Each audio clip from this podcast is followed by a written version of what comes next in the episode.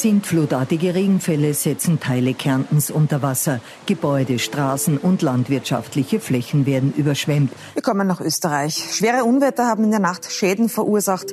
Vor allem Tirol war betroffen. Am Feiertag rücken Dutzende Feuerwehren in Salzburg, Tirol und Oberösterreich aus. Sie müssen Keller auspumpen und ausgerissene Bäume von Straßen entfernen. Hangrutsche, Felsen so groß wie Einfamilienhäuser, die ins Tal stürzen, Überschwemmungen, kaputte Straßen. Unwetter haben in Österreich diesen Sommer ganze Landstriche verwüstet. Das ist doch alles nicht mehr normal. Sagt auch Österreichs Bundeskanzler Karl Nehammer auf TikTok.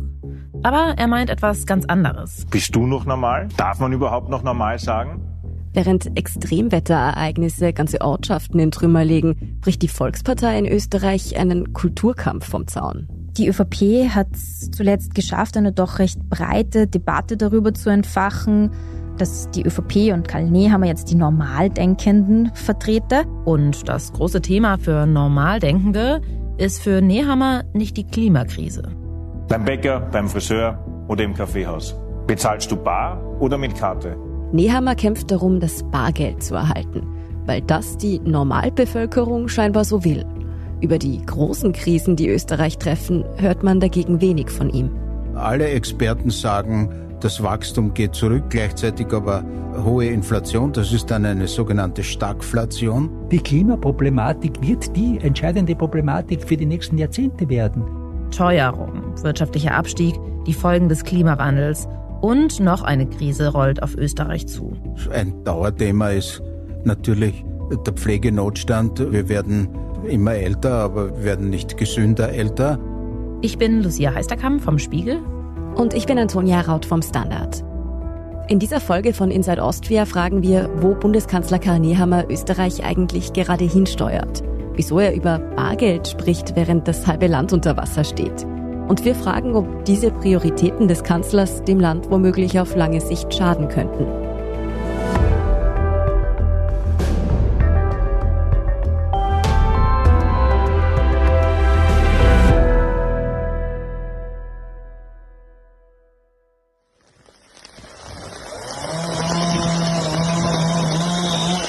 In Kärnten, dem südlichsten Bundesland von Österreich, liegen gerade ganze Ortschaften in Trümmern. Dort haben vor rund zwei Wochen heftige Unwetter gewütet.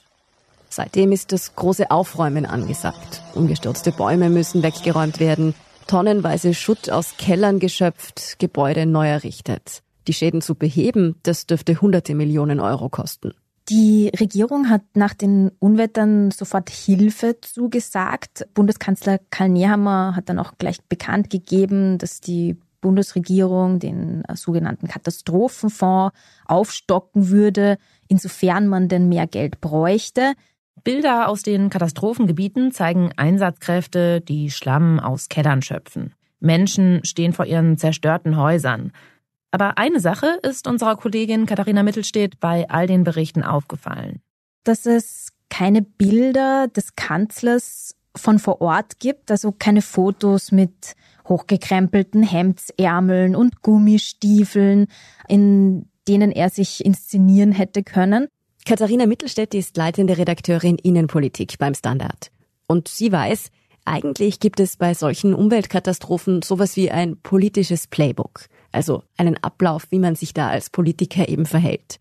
Der Besuch des Regierungsoberhaupts vor Ort gehört da eigentlich fix dazu. Das ist nämlich doch eine recht gängige Methode von Politstrategen, dass sie eben in Katastrophenfällen Politiker, Spitzenpolitiker als Macher in Szene setzen, die dann vor Ort die Lage inspizieren und eben in Gummistiefeln vermeintlich selbst anpacken. Dass das auch nach hinten losgehen kann, das wissen vielleicht unsere deutschen Hörerinnen.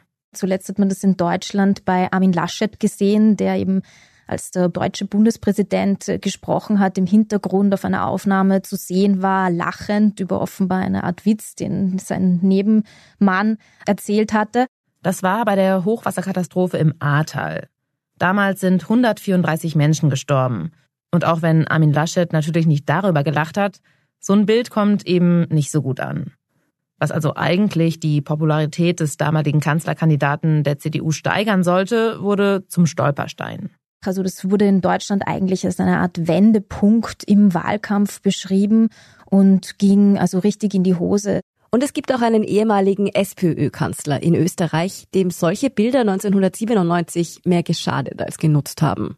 Also Viktor Klima ist bei einer Überschwemmung in Schwächert so mit Regenjacke und Gummistiefeln herumgehatscht im Wasser. Das ist damals nicht gut angekommen, weil die Leute ja in Wirklichkeit wissen, dass er genauso gut vom Schreibtisch aus Maßnahmen treffen könnte und dass das alles nur eine Inszenierung ist. Daran erinnert sich unser Kollege Hans Rauscher, Kolumnist und Experte für politische Zeitgeschichte beim Standard. Dass Karl Nehammer nicht selbst ins Unwettergebiet gereist ist, das war also vielleicht eine ganz bewusste Entscheidung. Und womöglich nicht mal eine so schlechte, zumindest aus strategischer Sicht. Ursprünglich vor einigen Jahrzehnten war es wahrscheinlich gut für das Image von Politikern, wenn sie sich gezeigt haben bei Naturkatastrophen. Inzwischen ist es aber durch einen medialen Overkill wahrscheinlich ins Gegenteil verkehrt worden. Eines ist allerdings interessant. In dem Moment, in dem ganz Österreich die Bilder der Zerstörung aus Kärnten sieht, geht Karl Nehammer mit einem ganz anderen Thema offensiv an die Öffentlichkeit. Immer wieder hört man, das Bargeld soll abgeschafft werden. Wir hören hier Karl Nehammer auf seinem TikTok-Kanal. Er spricht direkt in die Kamera. Sakko ohne Krawatte. Der oberste Knopf ist geöffnet.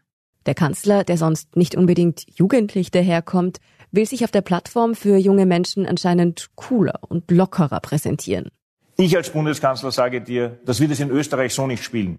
Die Liebe zum Bargeld. Ja, das ist tatsächlich keine rein deutsche Geschichte. Wenn ich Freunden im Ausland erzähle, dass ich in Berlin in vielen Restaurants nicht mit Karte bezahlen kann, dann finden die meisten das ziemlich lustig. So ähnlich lustig, wie dass es in der Bahn auf kein WLAN gibt. Aber meine österreichischen Freundinnen und Freunde, die lachen eigentlich nicht. Auch bei uns ist es nämlich vielen Menschen wichtig, weiter möglichst bar bezahlen zu können. Und nein, es geht dabei nicht immer nur um Steueroptimierung. Zum Teil hat es auch wirklich ernstzunehmende Gründe. Zum Beispiel, dass mit der Karte eben jeder Kauf ganz genau nachvollziehbar wird. Das merken wir auch in den sozialen Foren und in den Foren des Standard. Gibt es eine gewisse Schicht, die sagt, es gibt da Verschwörungen in Europa, die das Bargeld abschaffen wollen. Diese Sorgen nimmt Österreichs Bundeskanzler offenbar sehr ernst. Ich will, dass Bargeld als Zahlungsmittel verfassungsrechtlich abgesichert wird. Und ich möchte, dass Bargeld auch weiterhin angenommen wird. Die Sache ist nur die, es gibt schon gesetzliche Rahmenbedingungen, die das Bargeld absichern. Es gibt, was ist ein Nationalbankgesetz? Es gibt Gesetze auf der EU-Ebene. Niemand will diese in Frage stellen. Das heißt, auf der faktischen Ebene braucht man nichts ändern. Das ist der Ökonom und Kulturwissenschaftler Walter Oetsch. Er hat sich intensiv mit dem Thema Populismus beschäftigt. Und für ihn fällt Karl Nehammers Kampagne für das Bargeld klar in diese Kategorie. Das sieht auch unser Kollege Hans Rauscher so. Es steht fest, dass das Bargeld nicht abgeschafft wird. Und dort, wo es scheinbar abgeschafft wurde, nämlich in Schweden, ist es sozusagen von selbst passiert. In Schweden ist das Bargeld ja scheinbar abgeschafft, weil es kaum jemand mehr verwendet. Viele Cafés und kleine Geschäfte nehmen auch gar kein Bargeld mehr an. Hat Nehammer Angst vor solchen schwedischen Verhältnissen? Oder wieso kündigt der Kanzler gerade jetzt mit viel Aufwand auf TikTok eine Gesetzesänderung an, die faktisch gar nicht nötig ist? Ich glaube, dass Nehammer hier und die ÖVP insgesamt einen schwerwiegenden taktischen Fehler begeht. Sie versuchen, der FPÖ Themen wegzunehmen. Für die Rechtspopulisten der FPÖ ist Bargeld nämlich ein Dauerthema. Erst Ende Juli hat die Partei zu einer Pressekonferenz geladen, um gegen eine auf EU-Ebene diskutierte Bargeld-Obergrenze zu protestieren. Die Vorzüge von Bargeld sind auch meiner Meinung nach relativ klar. Das ist eben die gedruckte Freiheit, dass ich selber Zugriff zu meinem eigenen Geld habe, dass ich eben kein gläserner Konsument bin. Die Freiheitlichen haben sogar eine Petition namens Festung Bargeld gestartet und immer wieder genau das gefordert, was Nehammer jetzt angekündigt hat. Nämlich, dass ein Recht auf Bargeld in die Verfassung soll. Der FPÖ-Chef Herbert Kickel wirft Nehammer deshalb jetzt Ideendiebstahl vor. Fällt Ihnen selbst überhaupt gar nichts mehr Vernünftiges ein? Real bedroht ist das Bargeld in Österreich zurzeit sicher nicht. In Wien ärgere ich mich zum Beispiel öfter darüber, dass ich nicht mit Karte zahlen kann. Also, dass man in einem Laden gar nicht mehr bar zahlen kann, ist mir ehrlich gesagt in Österreich noch nie passiert. Aber gerade bei Menschen, die dem Staat eher kritisch gegenüberstehen, weckt das Thema offenbar trotzdem heftige Reaktionen. Warum Nehammer ausgerechnet bei der FPÖ, also der Partei, die solche Leute auch dezidiert anspricht, Anleihen nimmt, ist klar. Sie liegt seit Monaten auf Platz eins in den Umfragen. Vor den Sozialdemokraten der SPÖ und vor Nehammers Volkspartei. Sowohl die Sozialdemokraten als auch die Volkspartei suchen deshalb nach einem Ansatz, um mehr Menschen überzeugen zu können. Die SPÖ setzt auf einen linken Kurs. Sie hat ja vor kurzem in einer ziemlich chaotischen Wahl den Parteirebellen Andreas Babler zum Vorsitzenden gemacht. Wir haben dazu auch eine eigene Folge, die packen wir Ihnen nochmal in die Show Notes.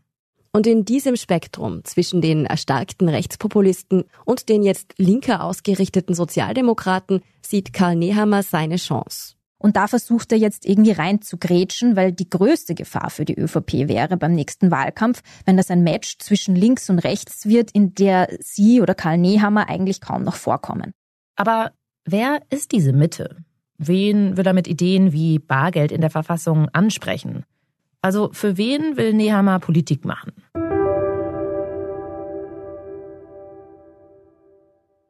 Für die Normalen, für die vielen, für die, die sich an die Regeln halten. Für diejenigen, die in der Früh aufstehen und arbeiten gehen. Für diejenigen, die sich mit ihrer Familie etwas aufbauen wollen.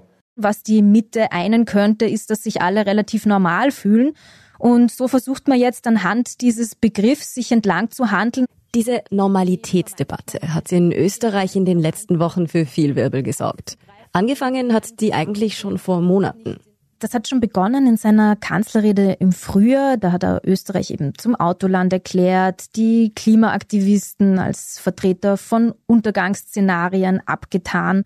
Normal ist für Nehammer Autofahren und Schnitzel essen. Nicht normal ist für seine ÖVP Gendern oder für Umweltschutz protestieren. Das unterstreicht zum Beispiel die niederösterreichische Landeshauptfrau Johanna Mikl-Leitner. Eigentlich wollten Nehammer und seine Leute eine Einheit schaffen, zu der sich möglichst viele Menschen in Österreich zugehörig fühlen. Politiker anderer Parteien finden, die Debatte, die daraufhin ausgebrochen ist, bewirkt eher das Gegenteil. Die Frage, wer oder was denn nun normal ist, treibt einen Keil durch Österreich. Der grüne Vizekanzler Werner Kogler nennt diese Ausdrucksweise der Volkspartei sogar präfaschistoid. Dieses Wort hat er in einem Interview mit dem Nachrichtenmagazin Profil verwendet. Und Bundespräsident Alexander van der Bellen hebt in einer Rede hervor, dass es ja auch durchaus positiv sein könne, nicht normal zu sein. War Mozart normal? Na sicher nicht. Laut dem Ökonom und Kulturwissenschaftler Walter Oetsch entsteht durch diese Wortwahl ein ausgrenzender Effekt. Normal kann sich nämlich nur fühlen, wer andere als nicht normal sieht. Und das ist dann im Kern wieder sozusagen populistisch. Das heißt, jemand, der sozusagen einen anderen politischen Zugang hat, der andere Lösungsvorschläge macht, dem zu sagen, du bist nicht normal, ist ein ganz, ganz starke Art von Abwertung. Auf den ersten Blick scheint die Strategie sogar tatsächlich aufzugehen. Gerade wenn es um Themen wie Klimaschutz geht. Die Aktionen der letzten Generation kommen ja zum Beispiel bei vielen in der Bevölkerung nicht gut an. Wenn Nehammer sie dann als nicht normale bezeichnet, dann stimmen ihm wohl viele zu. Der Mittelstand oder die Mittelschicht oder die sogenannten normalen Leute denken natürlich bis zu einem gewissen Grad in diese Richtung. Und wie gesagt, da gibt es einige, die sagen, na ja, der Klimawandel, also früher hat es auch Unwetter gegeben und so weiter. Aber gerade beim Thema Klimakrise zeigt sich, diese Strategie könnte der Volkspartei und letztlich ganz Österreich irgendwann auf den Kopf fallen. Konservativ will immer etwas Bewahrendes haben. Und das ist natürlich jetzt in, in einer Zeit, wo man nur wenn wir gewisse Standards erhalten, wenn wir eine gewisse Art von Wohlstand erhalten wollen, wenn wir eine bestimmte Art von gesunder Umwelt erhalten wollen, kann die Erhaltung nur mehr durch einen starken Wandel passieren. Was Oetsch sagt, wenn das Klima unser Arbeitsumfeld, unsere Natur, unsere Landwirtschaft, unsere Wohnorte verändert, dann müssen auch wir uns verändern, wenn wir unseren heutigen Lebensstandard erhalten wollen. Die Klimaproblematik wird die entscheidende Problematik für die nächsten Jahrzehnte werden. Und je früher wir anfangen, und je früher wir anfangen, Weichenstellungen zu machen, je besser das sozialverträglich passiert, umso besser wird es sein. Denn die meisten WissenschaftlerInnen sind sich einig. Um die Klimaziele zu erreichen, bleiben nur noch wenige Jahre. Österreich hat sich auch selbst vorgenommen, bis 2040 klimaneutral zu werden. Auch Karl Nehammer trägt diese Ziele nach außen weiter mit. Er sagt, natürlich gibt's den Klimawandel und ja, der ist auch eine Bedrohung. Dann kommt allerdings das große Aber. Nehammer findet nämlich, dass man dieser Bedrohung eben explizit keine Verbote entgegensetzen soll, wie sie ja eben äh, Klima oder auch andere Klimaaktivistinnen fordern, sondern sein Weg ist eben der, man sollte lieber auf die Forschung, auf Innovation setzen und so wird es dann schon Lösungen geben. Also er leugnet den Klimawandel nicht, er will aber auch definitiv keine schlechten Nachrichten überbringen. Also dass irgendjemand auf irgendetwas verzichten müsste. Die große Frage ist natürlich, kann man den Klimawandel aufhalten, ohne dass irgendjemand auf irgendwas verzichten muss? Wenn man den einschlägigen KlimawissenschaftlerInnen zuhört, dann nicht. Deshalb meint Walter Oetsch, dass gerade eine Partei wie die ÖVP, die den Wohlstand der Mittelschicht erhalten will, dringend umdenken sollte. Man kann das ja auch ganz einfach auch auf wirtschaftliche Vorteile umrechnen. Wie hat die deutsche Automobilindustrie den Zug versäumt durch unsinnige Beharrungspolitiken, durch Betrugsmanöver, die von der Politik gedeckt worden sind, in riesigem Ausmaß? Es gibt historische Momente, wo Beharrung einfach ein Unsinn ist. Anders formuliert, wenn die Welt sich weiterdreht, dann ist es ein Fehler, stehen zu bleiben. Und das zeigt sich bei einer Wählergruppe, die der ÖVP eigentlich sehr nahe steht, ganz besonders. Der heurige Sommer mit seinen Extremwetterlagen hinterlässt auch schwere Schäden in der Landwirtschaft. Stürme und Hagel und jetzt auch der Starkregen und das Hochwasser haben den Äckern, Wiesen und Wäldern stark zugesetzt. Es ist ein Katastrophensommer, auch für die Bäuerinnen und Bauern im Land. Die österreichische Hagelversicherung spricht von weit über 10 Millionen Euro Schäden. Kaum eine Branche trifft der Klimawandel jetzt schon so hart wie die Landwirtschaft. Das zeigt zum Beispiel dieser aktuelle ORF-Bericht. Wenn die Volkspartei die Gunst der Bauern auf längere Sicht nicht verlieren will, dann müsste sie eigentlich versuchen, die Schäden des Klimawandels auf die Landwirtschaft möglichst abzumildern. Programme zu machen gegen das Artensterben von den Insekten, von den Vögeln, gegen die Bodenerosion, gegen die Bodenversiegelung und so weiter. Es sind alles so ganz, ganz große Probleme, wo man ja die eigene Klientel, die konservative Bauernschaft ja letztlich sozusagen einen Schutzrahmen geben würde. Warum tut Karl Nehammer all das nicht? Warum stürzt er sich in eine Kampagne für den Erhalt des Bargelds, statt den Kampf gegen Unwetterkatastrophen zur Chefsache zu machen? Das ist jetzt sozusagen eine sehr kritische Frage. Versteht er die Klimakrise? Versteht das kognitiv? Also wenn ich mir zum Beispiel Merz anschaue oder Laschet, ja, in Deutschland, würde ich sagen, sie verstehen es kognitiv nicht. Ein ziemlich harter Befund. Wieso sollten Konservative in Deutschland und Österreich die Klimakrise nicht verstehen? Weil sie zu dumm sind? Das meint Oetsch aber nicht. Was er sagen will, die Klimakrise wirklich zu begreifen, heißt, sich von ihrer Bedrohlichkeit erschüttern zu lassen. Und die Erschütterung muss ich psychologisch bewältigen. Ich glaube, das ist genau der Punkt, der uns jetzt sozialpsychologisch in dieser verrückten Zeit abverlangt wird. Man muss das aushalten. Man muss das aushalten zu sagen, okay, drei oder vier Grad zusätzliche Erwärmung bis zum Ende des Jahrhunderts ist eine Möglichkeit. Wir hoffen nicht, dass eintritt, aber es ist eine Art von Möglichkeit oder die ganzen Kipppunkte. Ja. Doch statt sich wirklich mit dieser Möglichkeit auseinanderzusetzen, tun Politiker wie Karl Nehammer eher die Sorgen junger Menschen vor der Klimaerwärmung als eine Art Modetrend ab. Und das Verkennen der Problematik ist sozusagen ein kognitives Problem. Und dieses kognitive Problem meine nicht, dass die Leute dumm sind, die sind alle sehr, sehr intelligent, sondern sie haben einen gewissen, im Fachwort wird man sagen, epistemischen Rahmen, der in einer Weise wirkt, dass er das Problem nicht erkennen kann. Die existenzielle Bedrohlichkeit der Klimakrise wirklich zu erkennen, das passt schlicht und einfach nicht in den Denkrahmen von Konservativen wie Nehammer, sagt Oetsch. Und weil diese Leute Politik machen und Themen auf die Tagesordnung setzen, ist das für den Ökonomen ein wirklich schlimmer Befund. Vor allem, weil die Klimakrise ja auch den sozialen Frieden in Österreich auf längere Sicht gefährdet den sozialen Frieden, den die ÖVP als Normalität sieht und ja eigentlich so dringend bewahren möchte. Das, was jetzt Fridays for Future machen, in das, was die Last Generation macht, ist ja harmlos. Harmlos. Alle, die jetzt gegen diese schimpfen, die werden sich einmal so eine harmlose Jugend wieder wünschen. Es wird ganz noch andere Orten von Jugendbewegungen geben. Was Ötzi also sagt, der Klimawandel wird unsere Welt längerfristig radikal verändern. Und Konservative, die das Bestehende ja erhalten wollen, müssten davor eigentlich besonders große Angst haben. Und sich dafür einsetzen, diese massiven Veränderungen aufzuhalten. Aber genau das tut Nehammer nicht, weil er die Bedrohung offenbar nicht erkennt. Und er ist damit nicht allein. Vielen Menschen erscheint der Klimawandel immer noch als abstrakt, trotz zunehmender Unwetter und Hitzewellen. Es gibt aber noch eine Angst in Österreich, die schon jetzt voll da ist und in der viele ebenfalls politische Lösungen vermissen.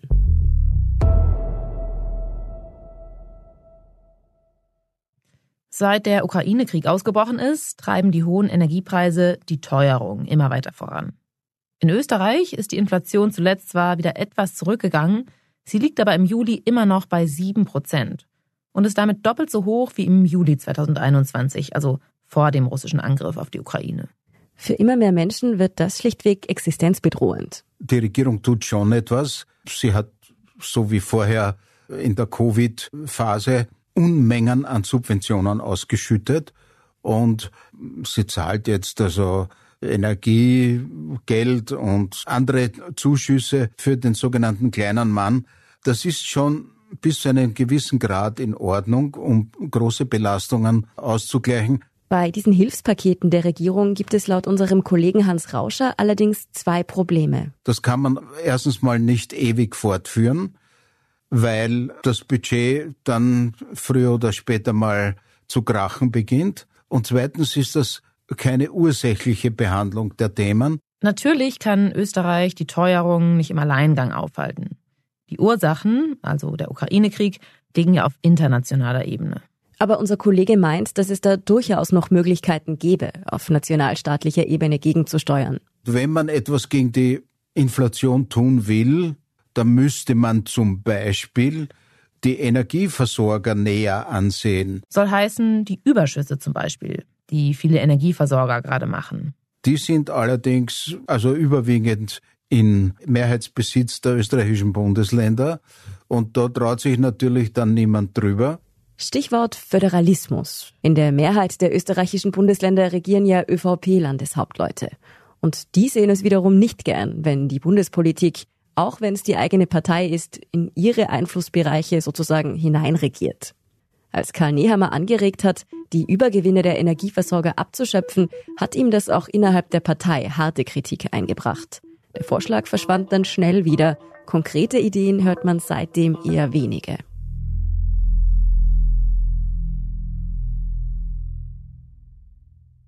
Und neben den großen Themen wie Inflation und Klimawandel gibt es ja auch noch eine ganze Reihe an vergessenen Krisen. Probleme, die seit Jahren schwelen und die die Politik einfach nicht anpackt. Ein Dauerthema ist natürlich der Pflegenotstand. Wir werden äh, immer älter, aber wir werden nicht gesünder älter. Genau wie in Deutschland gibt es auch in Österreichs Gesundheitssystem einen Mangel an qualifiziertem Pflegepersonal. Es fehlen Ärztinnen und Ärzte. Die geburtsstarken Jahrgänge gehen nach und nach in Pensionen und brauchen selbst mehr Pflege. Und gleichzeitig kommen weniger Fachkräfte nach. Bis 2030 werden nach Schätzungen rund 76.000 Pflegekräfte fehlen.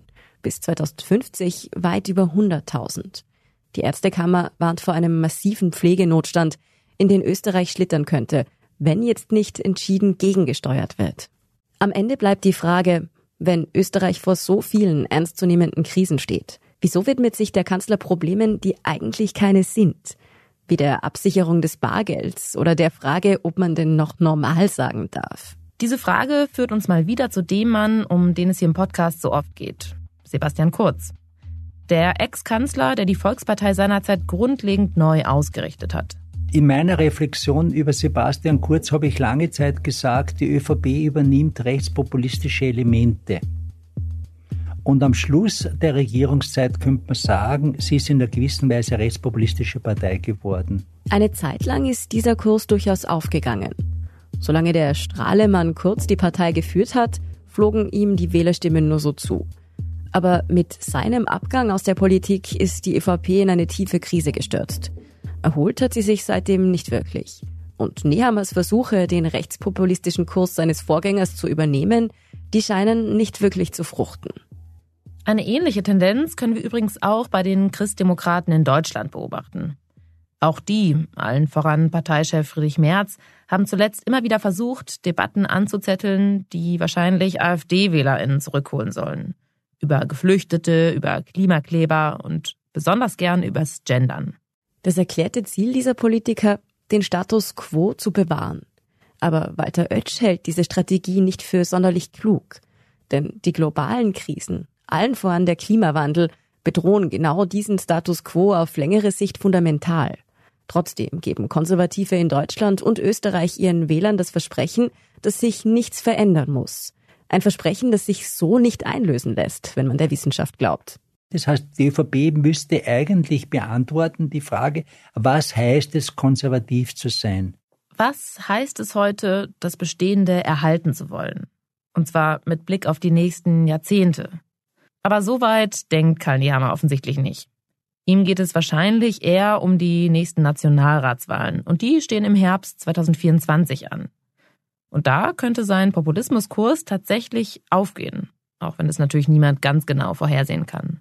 Ich glaube aber schon, dass Karl Nehammer zumindest durch seine Strategie, die er jetzt wählt, öffentlichkeitswirksamer ist, als er das noch vor einigen Monaten war, als irgendwie der recht stille Krisenkanzler, der irgendwie versucht hat zu sein. Womöglich ist es nämlich schon so, dass man auch mit populistisch anmutenden Nonsensdebatten durchaus etwas gewinnen kann in einem Land.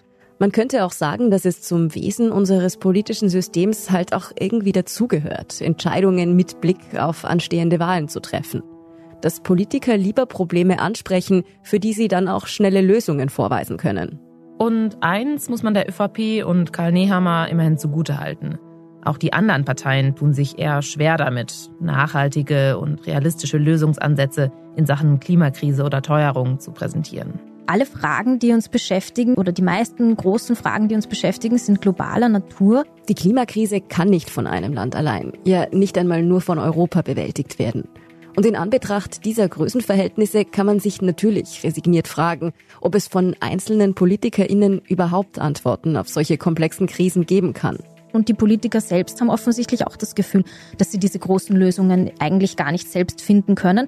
Und so irgendwie zieht man sich zurück in einen Raum, wo man sich irgendwie, keine Ahnung, aufs Klein-Klein stürzt und versucht, in, anhand dieses Klein-Kleins politisches Kleingeld zu waschen. Zu einem gewissen Punkt ist es also verständlich, dass Nehammer versucht, mit kleinen, vermeintlich beliebten Projekten zu punkten. Aber unser Kollege Hans Rauscher bezweifelt, dass ihm dieser populistische Kurs auf lange Sicht Erfolg einbringt. Denn Sebastian Kurz hat seinerzeit den fashion-jungen Rechtspopulisten immerhin glaubhaft verkörpert. Der wesentlich ältere und ruhigere Nehammer ist ein ganz anderer Typ. Anfangs hat Nehammer den Eindruck erweckt, des ehrlichen, fleißigen, sachlich orientierten Arbeiters. Dabei hätte er bleiben sollen, meiner Meinung nach. Die vermeintlich frechen Kulturkampfansagen auf TikTok, die wirken bei Nehammer auch einfach nicht authentisch. Und das merken die Leute. Sie merken, dass da jemand gecoacht wird und dass er seine wahren Qualitäten, die, glaube ich, vorhanden sind bei Nehammer, nicht ausspielen darf. Und einen übercoachten, nicht authentischen Bundeskanzler wünschen sich eben die wenigsten Österreicher. Da noch lieber einen ganz normalen Karl Nehammer.